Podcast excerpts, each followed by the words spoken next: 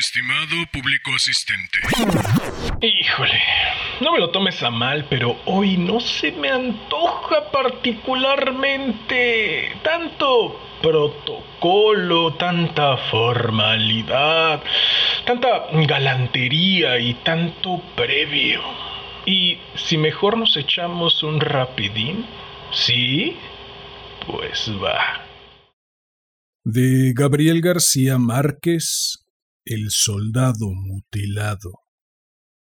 Un soldado argentino que regresaba de las Islas Malvinas al término de la guerra llamó a su madre por teléfono desde el Regimiento Primero de Palermo en Buenos Aires y le pidió autorización para llevar a casa a un compañero mutilado cuya familia vivía en otro lugar.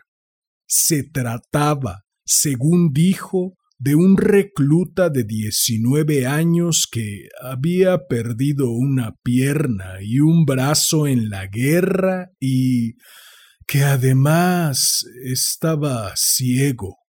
La madre, aunque feliz del retorno de su hijo con vida, contestó horrorizada que no sería capaz de soportar la visión del mutilado y se negó a aceptarlo en su casa.